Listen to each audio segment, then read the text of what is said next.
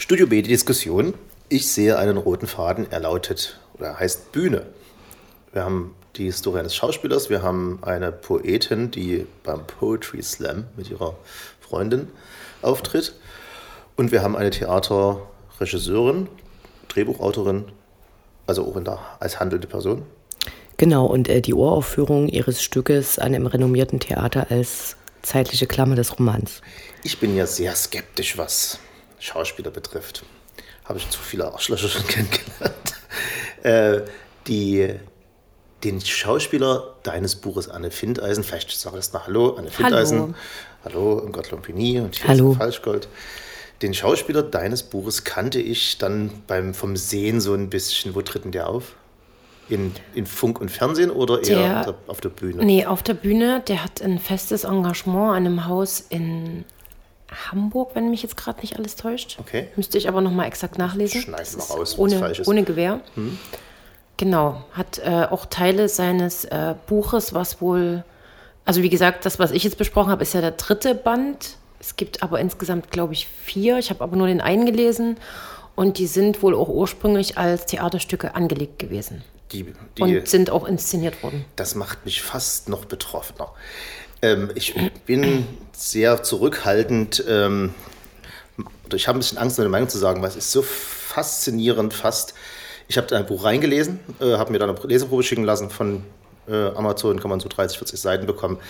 Ich bin bis zur Hälfte ungefähr gekommen, da bin ich abgestorben. Wie unterschiedlich man ein Buch lesen kann. Du findest das toll, witzig und ähm, interessant. Ich finde es furchtbar. Also Warum? wirklich selten so schlechtes Buch gelesen. Oder was, ja, nur ein Auszug, ne? Die Sprache. Die Sprache, ähm, kennt ihr das, wenn man eine, eine Suppe isst, die nie so richtig ähm, gut schmeckt und die auch hoffnungslos untersalzen ist? Und dann tut man so zwei, drei Löffel essen, dann wird einem richtig fast ein bisschen schlecht davon, weil es so fade ist. Und dieses Gefühl hatte ich beim Lesen dieser, dieser Stellen. Der, es hat für mich, aber ne, ist alles subjektiv, das Niveau eines, eines Gymnasiastenaufsatzes, diese Sprache. Der weiß, wie man, wie man Sätze bildet und da muss man Adjektiv rein und nicht zu viel, nicht zu wenig und da muss man eine Metapher rein und ja, Nicht, dass es eine Rolle spielen würde, aber welchen Teil des Buches hast du gelesen? äh, er beschreibt sein äh, im Prinzip diese, diese Trinkfestspiele der, der Großeltern. also direkt von Anfang an. Ja, das ist ja gleich, da- da geht es ja gleich los. Genau. So. Und ähm, auch dramaturgisch, ne? wenn ich jetzt weiß, dass der Mann, äh, dass es als Schauspiel gedacht war. Was ist eine Dramaturgie? Es ist das, im Prinzip das Weglassen, also nur die Sachen rauszusuchen, die wirklich interessant sind und die eine Geschichte nach vorne treiben. Und der, wie ein Aufsatz, es würde eine Nähmaschine beschreiben. Teil für Teil geht er durch den Tag durch und was die Großeltern machen und beschreibt den Garten und welche Pflanzen dort drin wohnen, was niemand interessiert. Man kriegt kein Bild, wie er aussieht. Man, er beschreibt irgendwie, wie er als Kind da eine Stunde immer rum oder drei Stunden rumbringen musste, wo das Haus leise zu sein hatte und wie er da irgendwie vor dem Spiegel eine Fernsehwerbung sich ausdenkt. Das ist so äh, dämlich, wie ein Elfjähriger das halt macht und damit nicht aufschreibenswert. Das ist unlustig bis zum geht nie mehr und man sagt dann so, als wenn das dein elfjähriger Neffe ist, ja, ja, sehr lustig und versucht ihn irgendwie auf einen anderen Trichter zu bringen, weil es einen so lähmend langweilt, was das kleine Kind in seiner Also Unbeholfenheit ich so würde erzählt. ich, ich würd jetzt gerne einhaken, Und- das harsche Urteil ist angekommen. Ja, nee, und, und das, aber ich, nur darf ich zu Ende reden, bitteschön. Äh, und das, diese, diese Unfähigkeit auszuwählen, was da spannend ist, und ich habe ja auch ein Bild von den Großeltern, die sind skurril in dieser Art und Weise, ne? aber es kommt, ist für mich nie lustig. Aber, Aber das er ist, hebt doch auch nicht den Anspruch, lustig ja, zu du, sein. du hast gesagt, du fandest es so witzig. ich wie- wie- sage, dass ich das für mich äh, li- lustig, Ah, das okay. ist lustige. Ich sage aber nicht, dass das ein humoristisches Buch Nee, ist oder dass es darauf ange ausgelegt ist, äh, Ich den nichts- Leser zum Lachen zu Ich bringen. konnte nichts dran finden. Aber okay, ich würde sagen. Also ich hatte den Eindruck, ähm, nachdem dieses harsche Urteil die letzten Minuten unserer Sendung beherrscht hat und Es Herr Falschgold nach, nach, nach 30 bis 40 Seiten, ach nein, er hat ja nur 20 gelesen, zu diesem Urteil gekommen ist. Ich könnte mir ja auch vorstellen, dass du schlicht und einfach keinen Zugang dazu gefunden hast. Weil für mich klang das Sujet jetzt auch nicht als erstes so, als ob es mich unbedingt ansprechen würde. Und ich habe, als du in der Einleitung gesagt hast, dass du Schauspieler als was sehr Das war eher, das war wiederum humoristisch gemeint. Schauspieler sind Künstler machen ihr Ding. Und, äh, aber wer sich schon mal im Seitor erlebt hat, manchmal, ja, Klar, und dann, und dann habe ich trotzdem überlegt, äh, welche Berufsgruppen ich äh, verabscheuungswürdiger finde. Und mir sind spontan wirklich viele eingefallen. Das reicht von äh, Polizei, äh, Berufssoldat, Vertrieb, Vertrieb ganz besonders. Also da, da gibt es wirklich richtig viel. Was ich an deiner Rezension sehr interessant fand, Anne, war, dass du diese äh, starken Gewohnheiten von den Großeltern, also diesen strikten Tagesablauf, als äh, Pedanterie und äh, gleichzeitig Zerbrechlichkeit beschrieben hast. Und da wollte ich nun kurz was ergänzen, was nichts mit Literatur zu tun hat. Und zwar gibt es da so einen äh, Zweig in der Forschung, der sich äh, damit beschäftigt, wie Gewohnheiten, die man hat, sich auf das Leben einer, einer Person auswirken. Und äh, Gewohnheiten sind ein sind das, was ein Großteil unseres Tages ausmacht. Also wir stehen auf dann auf eine bestimmte Art und Weise und wir frühstücken oder frühstücken nicht und so. Und diese Gewohnheiten geben dem Leben eben tatsächlich eine Struktur und je nachdem, ob die gut oder schlecht sind, desto glücklicher bist du. Also ihnen wird quasi eine große Macht zugesprochen. Und ich hatte eher den Eindruck, dass diese ähm, fünf alkoholischen Getränke, die die zu sich nehmen, dass das ein, ähm, für ein sehr schönes Leben spricht. Übrigens, äh, kurz bevor die Großmutter stirbt, kann ich jetzt nochmal spoilern, äh, kommt der Arzt zu Joachim, dem Lieberling, wie sie ihn gern nennt. Das ist absolut komisch, wenn man dieses Buch liest, aber gut, wenn man nur 20 Seiten kennt, kann man da wenig dazu sagen. Ich bin auch drüber gestolpert über wie, wie, sie hat immer so Aussprüche und ich habe es natürlich nur selbst gelesen, habe mir dann aber von demjenigen, der es mir geschenkt hat und sich als Hörbuch angehört hat, sagen lassen, wie das betont wird. Sie sagt dann immer sowas wie Mo.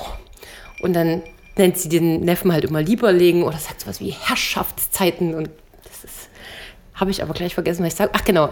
Und äh, kurz bevor sie stirbt, kommt der Neffe ins Krankenhaus und der Arzt sagt zu ihm, Zitat, sie hat die Leber eines jungen Mädchens. Ich bin auch dafür, dass man, wenn man, wenn man lang genug trainiert, ja. kann man trinken, was man will am Tag über. Aber ich äh, weiß, verstehe, was du meinst, Irmgard. Und deswegen war das auch äh, gar nicht abwertend von mir gemeint, sondern eben in diesem ganzen akribischen und pedantischen und wenn einmal ein Sessel ein kleines Stück verrückt wurde, muss der sofort wieder zurückgeschoben werden, weil auch im Boden schon kleine Abdrücke sind und der genau da drin stehen muss. Aber mir ist natürlich auch völlig klar, dass das äh, deren Leben Struktur und auch Sicherheit gibt. Alles hat seinen Platz und Gewohnheit kann ja auch was Schönes sein. Und das hat, das hat mich auch, wie ich es gelesen habe, zum Beispiel an eine klassische Loriot-Nummer erinnert. Ne? Und es ist aber nicht geschrieben wie Loriot. Und das hat mich dann so. Äh, ja, es ist ja auch nicht Loriot. Naja, aber das könnte Loriot sein, so dieser, dieser, diese, diese feine Dame mit ihren übertriebenen Gesten und der strenge Herr Professor, streng ist er nicht, aber sehr penible Herr Professor. Ich war enttäuscht. Ich überhaupt nicht. Hm. Also ich fand es absolut großartig und es war ein, eines der Bücher, wo ich echt traurig war, als es vorbei war. Mir ging es wiederum so, als ich in dein Buch reingelesen habe. Los geht's. Ich habe das gleiche gemacht. Äh, ich habe mir auch eine Leseprobe besorgt, habe aber, naja, sagen wir mal, doppelt so viele Seiten gelesen von hm. deinem, wie du von meinem. War auf dem Papier. Allerdings auf Deutsch, muss ich dazu sagen. Du hast es ja auf Englisch gelesen. Hm. Und ich fand es auch furchtbar. Ich also da haben wir sicherlich einfach jeder, wie du das auch vorhin ja selbst schon sagtest, jeder hat so Sachen, Schreibweisen, Schreibstile ja. oder Erzählstile, die er halt besonders bevorzugt. Was ich halt, was mir halt bei dem aufgefallen ist, war so, also mir kam das so, die Sätze waren so wie ein Satz, dann noch ein Satz, noch ein Satz, dann auch so, so kindlich irgendwie. Ich hatte vorher nicht gelesen, dass die Autorin so jung ist, was jetzt okay. nicht unbedingt was damit zu tun haben muss. Und dann so, ja, sie mag die lieber, ach, ich habe gedacht, der mag mich lieber. Und das war so, okay, konnte ich so gar nichts damit anfangen. Also mir scheint es ja tatsächlich ein äh, Generationsproblem zu sein, oh. in dem der Falschgold sich dort in seiner Jugend wiederfindet, indem er ja auch sagt, äh, natürlich passiert da in diesem Jungleben viel mehr als äh, später in diesem gesättigten Leben und äh, du bist da einfach noch nicht weit genug weg davon und empfindest es als kindlich. Ich habe ja eine ganz andere Linie bei unseren Rezensionen gesehen und zwar ist es die, dass ähm, sehr starke Frauenfiguren vorkommen. was mir an Herrn Falschgolds äh, Rezension aufgefallen ist, ist, ähm, dass du dass du es schaffst, eine, ein, ein Buch sehr schön und sehr sensibel zu beschreiben und gleichzeitig übelste Vorurteile zu reproduzieren, wie, wie, man, wie man sie wirklich so, also die, die wie so ein Aufbäumen gegen die Änderung der Gesellschaft sind. Also das geht bei dir los mit äh, Bahnhofsliteratur, also was, was immer von jemandem, der Bücher liest, was Abwersendes ist. Ne? Im Bahnhof gibt es Krimis und dann gibt es äh, Chick-Literatur, was du auch so gesagt hast. Dann gibt es vielleicht noch eine Sonderausgabe von, in Kurzform von irgendwelchen philosophischen Gedanken. Und äh, das fiel mir so auf, weil ich tatsächlich noch so ein bisschen im Bann von dem Buch bin, was ich besprochen habe, äh, wo tatsächlich, also es kommen auch Männer vor in dem Buch übrigens, also weil diese Frauen sind ja teilweise verheiratet oder arbeiten mit Männern zusammen oder haben eine Vergewaltigung erlebt oder kennen Künstler, ähm, diese lesbischen. Darf ich mal ganz kurz, hm? äh, weil du hast ja sozusagen ein, eine Axt in den Tisch gehauen. Da möchte ich doch ich ganz denke, kurz, du hast heute angefangen. Da möchte ich doch ganz Freund. kurz äh, mich erklären. Erstens, das Konzept der Ironie ist schon bekannt hier am Tisch, denke ich. Das heißt, wenn ich von 40, von 40, 40 alten oder von mittelalten Männern, die Schick-Literatur nicht lesen, äh, rede, dann ist das ironisch erstens. Bahnhofsliteratur deshalb, weil das, damit meine ich diese, äh, diese Liebesschmonz die so äh, klischeehaft 60-jährige Frauen verschlingen. Ne? Diese, diese Basteihefte von. Aber das ist ja jetzt schon wieder ein Klischee. Naja, das ist ja ein Klischee, aber diese, diese Hefte. Immer schlimmer. Aber diese Hefte gibt es ja. Na, lass mich doch mal kurz. Aber in der Bahnhof Lass mich doch mal kurz erklären, was ich meine. Okay, dann habe ich das falsch ausgedrückt. Ich meine diese Groschenhefte, diese Groschenromane. Und zwei junge Frauen und ein Ehepaar klingt wie ein Groschenroman.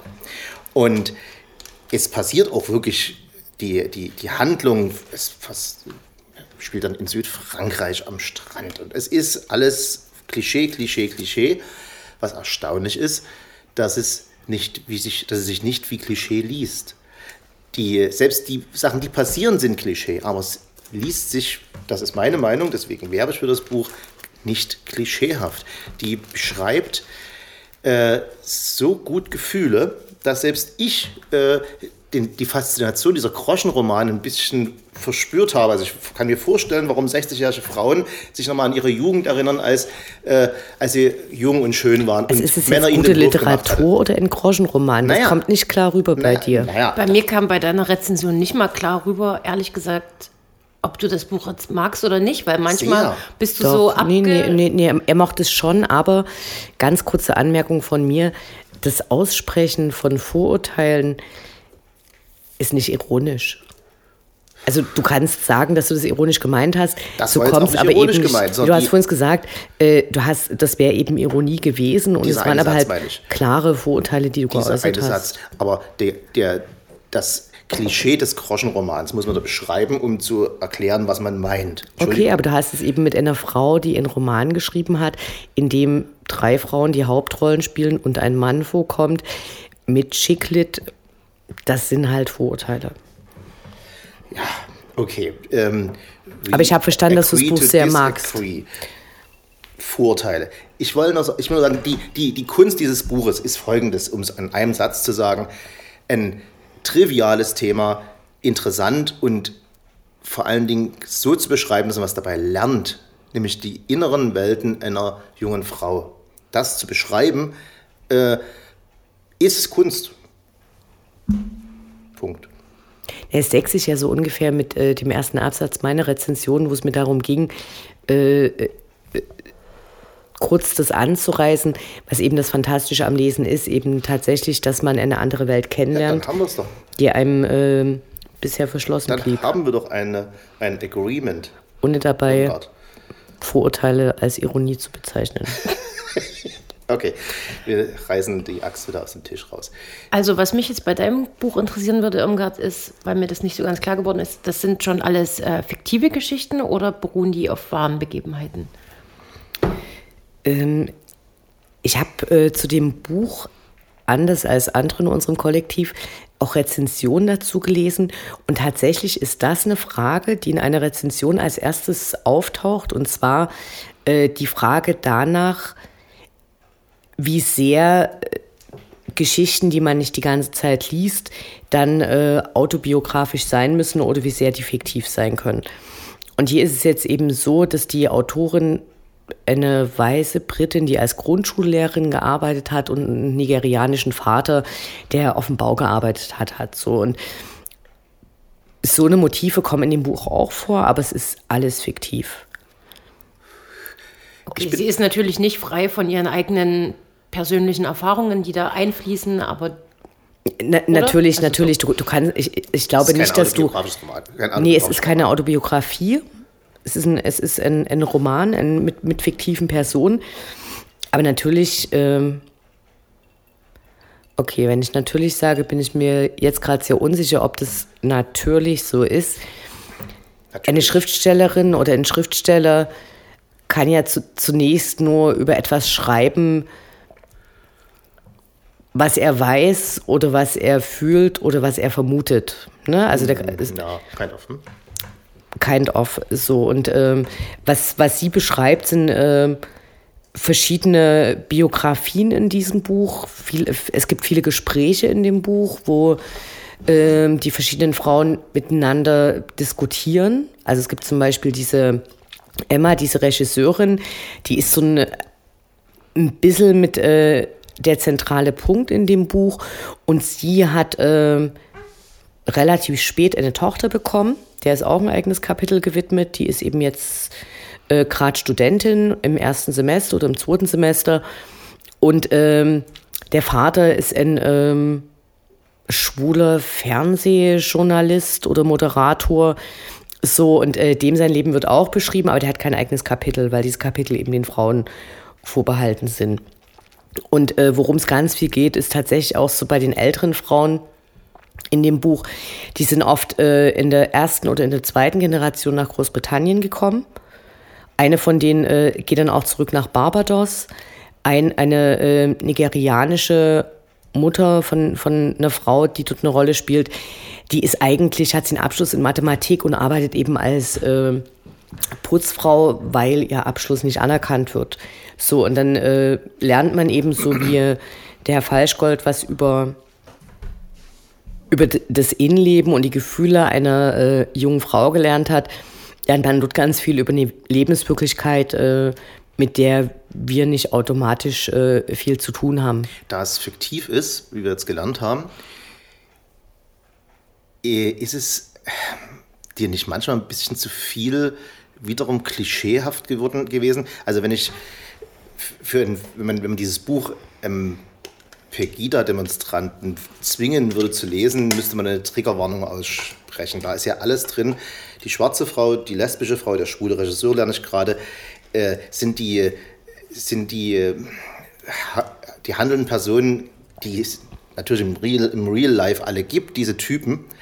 Aber das alles in ein Buch reinzupacken, äh, klingt ein bisschen nach ähm, wir, machen jetzt mal, wir machen jetzt mal jedes Fass auf, was gerade zwischen MeToo und äh, hast du nicht gesehen, gerade existiert und muss angesprochen werden. Das machen jetzt alles in einem Buch. Ist, ist, nie, ist es nie zu dick aufgetragen? Naja, also die Argumentation ist ein bisschen so, als wenn man äh, sagt, als Konservative oder als äh, rechte Politiker, wir müssen die Zuwanderung begrenzen, weil wir können äh, den Deutschen pro Straße nur einen äh, Schwarzen und einen Vietnamesen zumuten. So und äh, Weshalb ich es zurückweisen möchte, ist folgendes. Zum, also zum, zum einen, äh, du hast die MeToo-Debatte angesprochen und äh, ich hatte danach mal ein Erlebnis, das saß ich an der Haltestelle von der 13 und die, und die Bank war frei.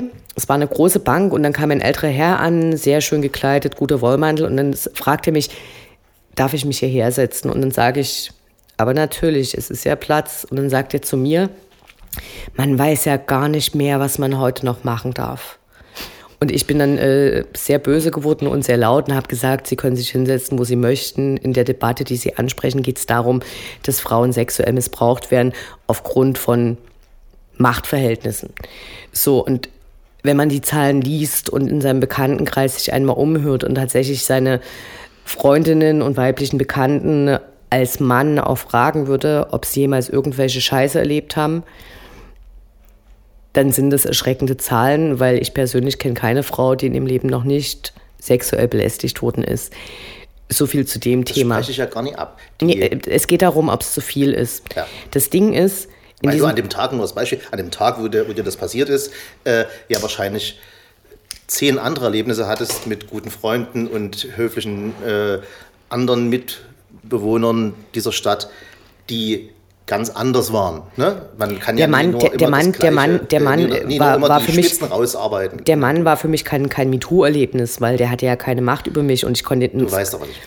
So, äh, nee, aber was, was äh, in, in, in unserer Gesellschaft, die nach wie vor patriarchal geprägt ist, vielen Männern nicht klar ist, ist, wie vielen Frauen ähm, sexuelle Übergriffe oder Vergewaltigungen Das ist aber passiert sind. Punkt. So, und du fragst, ob das in dem Buch zu viel ist. Romans. Also, ist Im Kontext des? Romans. Du lernst in deinem Buch über das Gefühls- und Innenleben einer jungen Frau. In diesem Buch lernst du ganz viel darüber, wie es Frauen geht, die äh, zum Großteil tatsächlich nicht heterosexuell sind, sondern lesbisch oder in einer Form eben auch nicht binär. Und was es für sie bedeutet, in einer weißen Gesellschaft schwarz zu sein. Großbritannien ist nach wie vor, auch wenn es für viele gerade Pegida-Anhänger nicht zu wirken mag, ja trotzdem eine weiße geprägte Gesellschaft. Und dann sind diese Leute Vorurteilen ausgesetzt.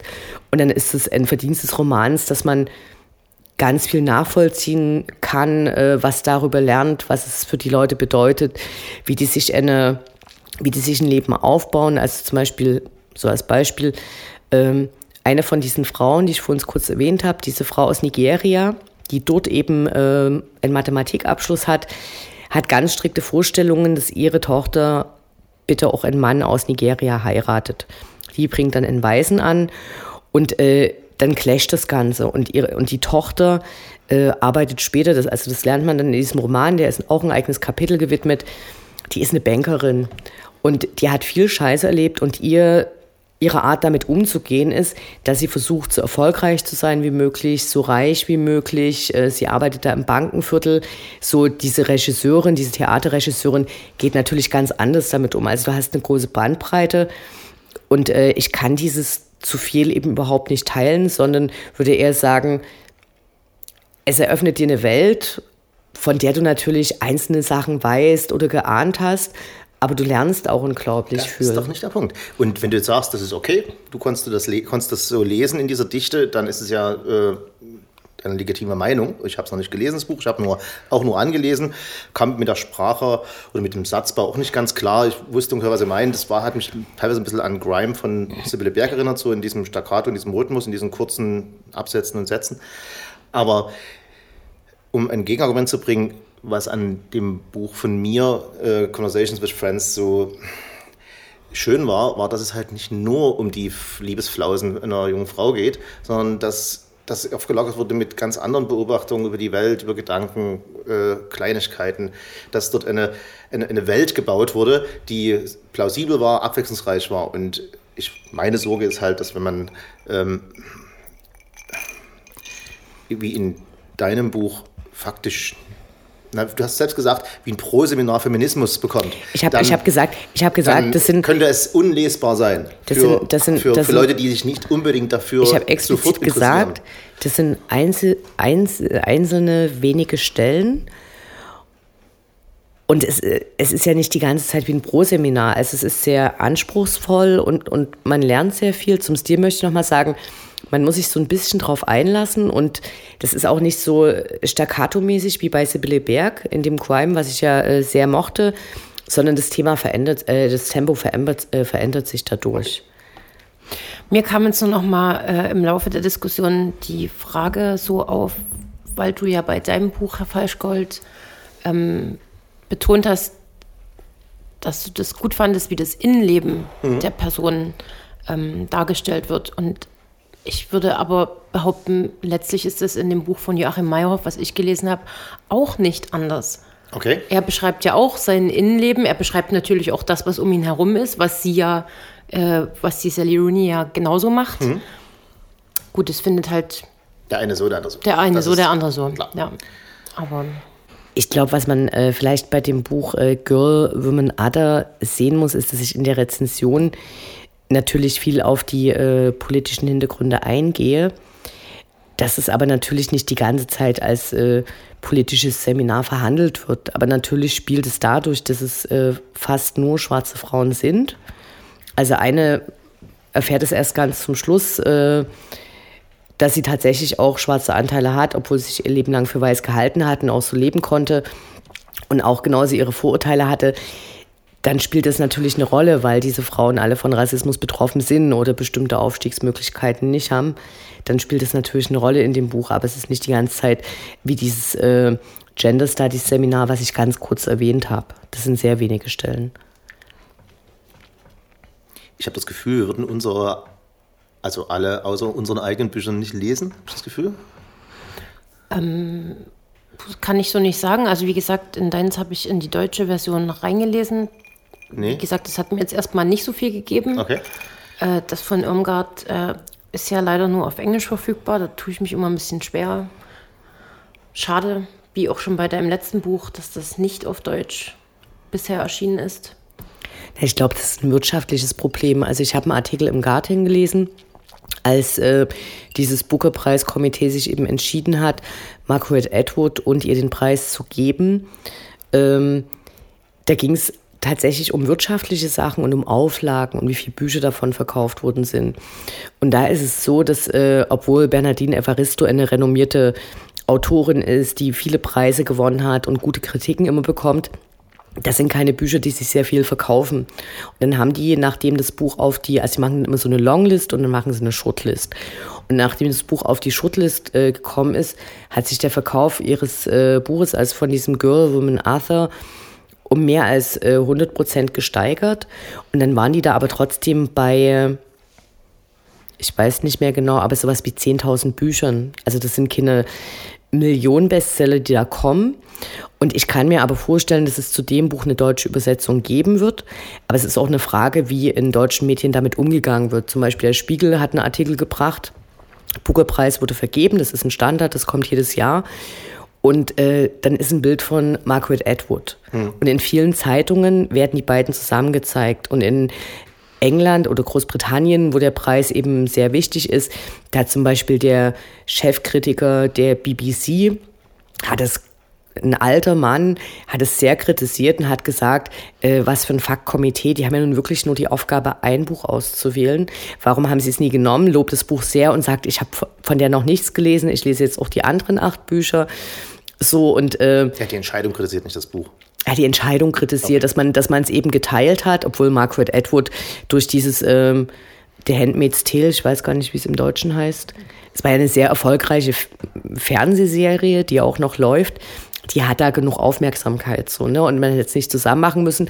Aber wenn du in Deutschland eben es noch nicht mal schaffst, beide Autorinnen auf dem Foto zu zeigen, obwohl es davon ganz viele gibt, dann wird es natürlich schwer.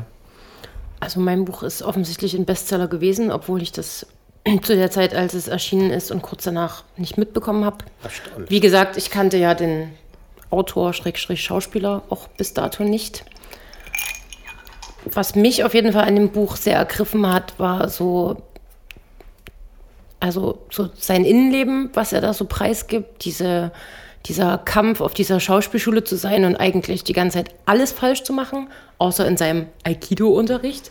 Aber ich meine, er wollte ja kein Aikido-Lehrer werden. In Kombination mit diesen skurrilen Großeltern, die so witzig, schräg, skurril sind und doch aber auch ihn genau in den richtigen Momenten auffangen, bis hin zu dem Ableben dann, das hat mich schon alles sehr ja, berührt und ergriffen. Ich, ich würde tatsächlich beide Bücher lesen. Also was ich äh, bei Anne Findeisens Buch interessant finde, ist, dass ähm, es, glaube ich, nicht so viele literarische Beschreibungen gibt, wo ein Mann am Imposter-Syndrom leidet. Also es wird tatsächlich ganz oft, äh, also da gibt es ja Untersuchungen dazu, dass Frauen da häufig drunter leiden, eben, also unter, unter diesem irgendwann kommt jetzt raus, dass ich eigentlich total schlecht bin und keine Berechtigung habe und keine Ahnung habe. Ich finde es ganz interessant und äh, dieses Buch von Sally Rooney Würde ich auf jeden Fall auch anlesen. Es liest sich weg, sage ich dir, wie es ist. Hier, wir haben äh, die Unterschiede herausgearbeitet, was der Sinn und Zweck einer Diskussion ist. Und es kann damit jeder, glaube ich, mit deutlich größerer Kompetenz jetzt entscheiden, ob er seine Zeit verschwendet oder sich eine tolle Zeit macht mit den Büchern. Oder eben gar nicht. Oder eben gar nicht. Danke. Vielleicht tut es ja auch ein schöner Groschenroman vom Bahnhof. Oder Chiclet. Oder Chiclet, genau. Ich lese vielleicht was von alten weißen Männern. Du weißt nie. Krass. Ach so, wie die letzten 40 Jahre deines Lebens? Ja, no, genau, weil ich jetzt hier gerade ein, Buch von einer Jungfrau gesprochen habe. Und einmal, einmal glaub, und jetzt bist du der Experte. Auch. Oh, und äh, dieses Jahr glaube ich schon öfter. Äh, sehr schön. Wir hauen die Axt jetzt noch ein bisschen in den Tisch rein, machen den Tisch kaputt und trinken dazu Bier und Sekt. Das war Ingrid Limpini, das war Anne Findeisen. Tschüss. Auf Wiederhören. Und das war Falschgut. Beim nächsten Mal gibt es dann eine schöne Weihnachtssendung und nur Empfehlungen. Richtig. Und kein Streit.